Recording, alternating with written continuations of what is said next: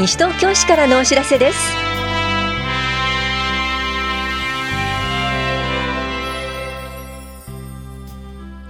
今日は障害福祉課窓口の手話通訳者配置。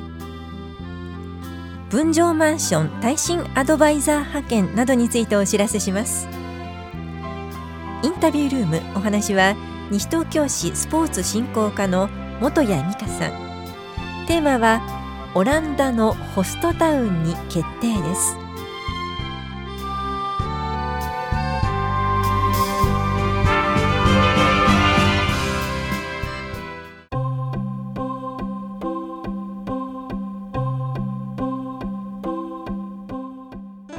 障害福祉課窓口に手話通訳者を配置します。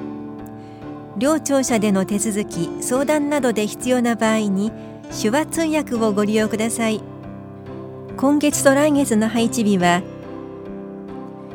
3月の配置日は法屋庁舎が3月6日水曜日棚視庁舎が3月15日金曜日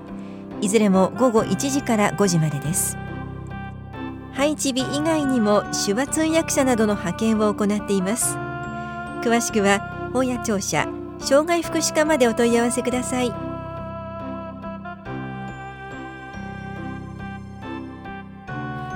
分譲マンション耐震アドバイザー派遣のお知らせです。西東京市では災害に強いまちづくりを推進するため耐震診断解消に関する専門家を派遣しています。耐震アドバイザーからは耐震診断改修にかかる区分所有者間の合意形成に関すること耐震診断耐震改修の必要性や改修に至るまでの取り組みの方法に関することについて助言などを受けることができます。対象となるのは分譲マンションの管理組合などです。派遣回数は同じ分譲マンションについて1回2人3回までです。その他条件がありますので必ず事前に法や庁舎都市計画課までお問い合わせください。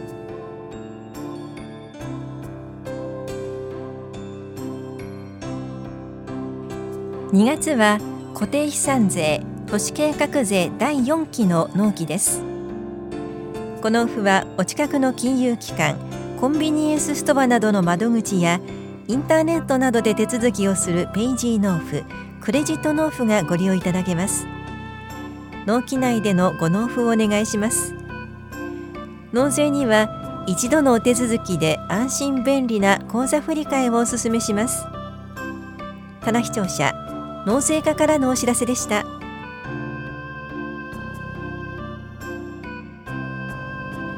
子宮頸がん乳がん検診の受診券鑑賞受診券をお持ちの皆さん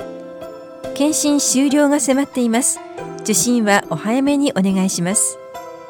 検診期間は子宮頸がんが2月28日まで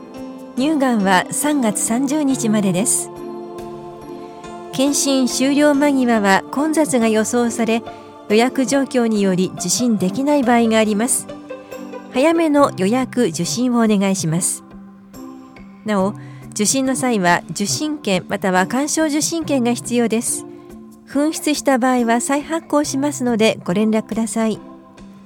法や保健福祉総合センター健康課からのお知らせでした。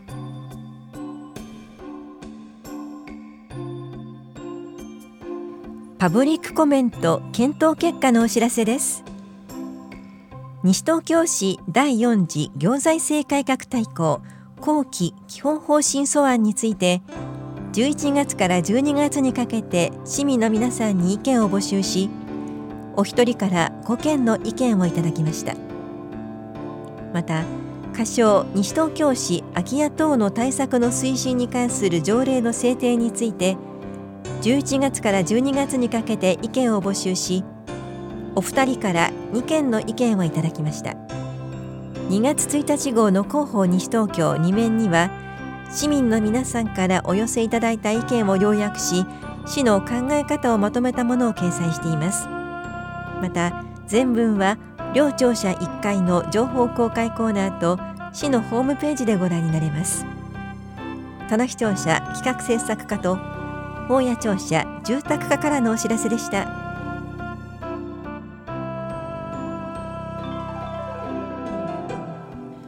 子どもの事故を防止しましょう。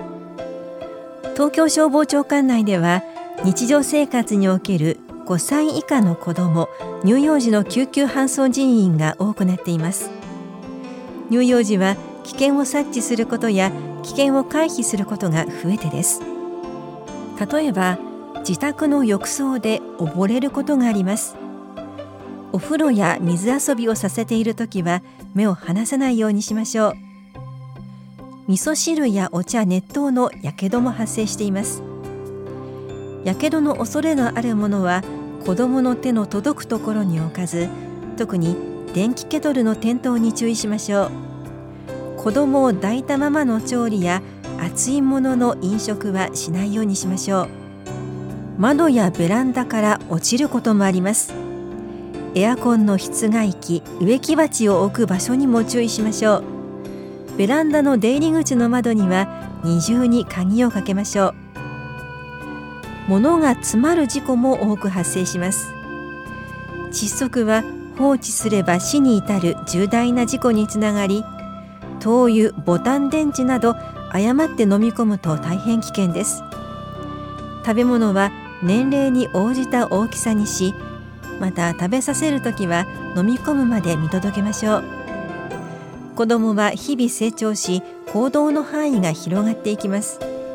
家族など周囲の人が事前に対策を取ることで重大な事故から子どもを守りましょう。詳しくは西東京消防署までお問い合わせください。危機管理室からのお知らせでした。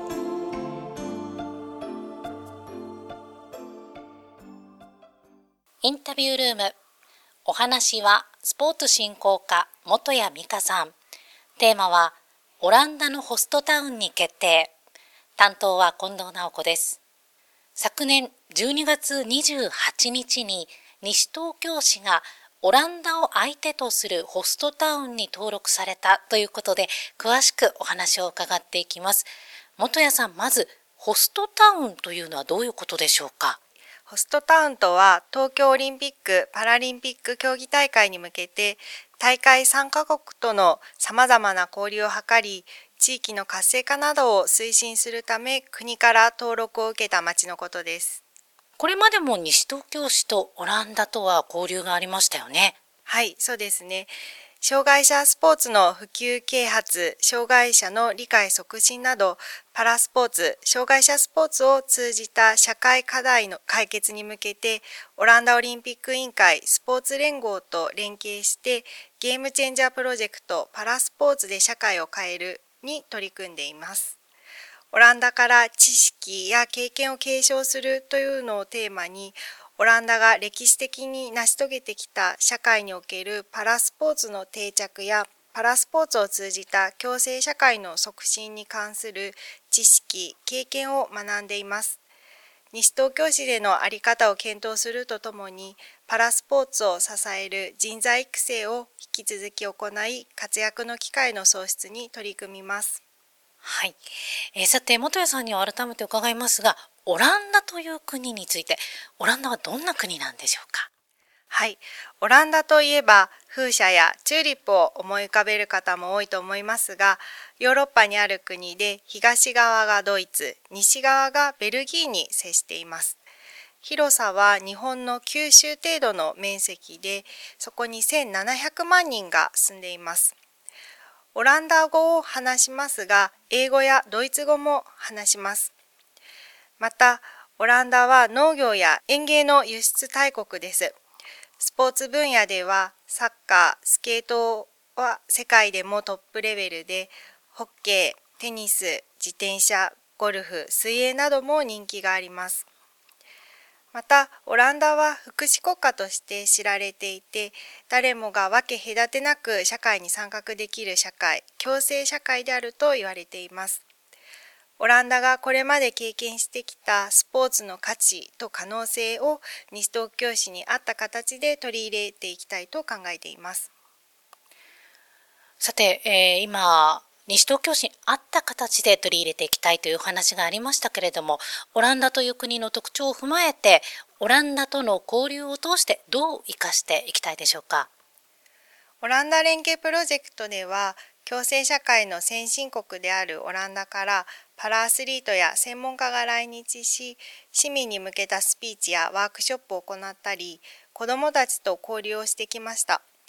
そこでは障害ではなく個人の可能性に目を向けることや挑戦し続けることなどを伝えていただきました。今後はオランダ人と直接交流した参加者が継続して西東京市の各地域でオランダからの知識を西東京市に合った形で取り入れて活動ができるようにしていく必要があると考えています。今後のホストタウンに関連する事業、どんなことを予定していますか？はい。今後はオランダ人、日本人のオリンピアン、パラリンピアンとの交流事業や、誰もが一緒にスポーツを楽しむ交流イベントを開催します。また、スポーツ環境を支えるサポーターの活躍も目指しています。イベント情報などは市のホームページなどでお知らせをしていく予定です。えー、非常に今後の活動イベントが楽しみです。さて最後に本谷さん、市民の皆さんに向けて一言お願いします。はい。オランダのホストタウンとなり、ますます東京オリンピック・パラリンピック競技大会に向けて、市民の皆様と一緒に楽しめるイベントを開催してまいります。オランダ連携事業の一環で3月21日春分の日にはキラッとで甲府ボールやボッチャの体験イベントを開催します。パラアスリートのトークショーも予定していますので、皆様お誘い合わせの上お越しください。内容が決まり次第お知らせをしていきますので、お楽しみにしていてください。ありがとうございます。インタビュールーム。テーマは、オランダのホストタウンに決定。お話は、スポーツ振興課、元谷美香さんでした。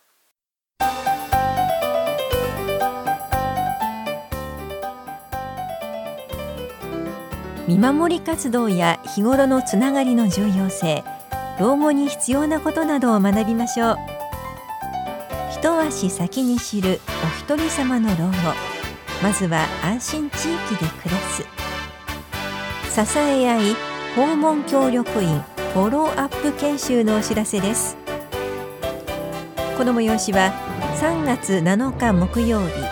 午後2時から4時までコール田無で行われます。受講ご希望の方は3月8日までに電話、ファックス、メールでお申し込みください。お申し込みお問い合わせは西東京市地域サポートリンクまでです。高齢者支援課からのお知らせでした。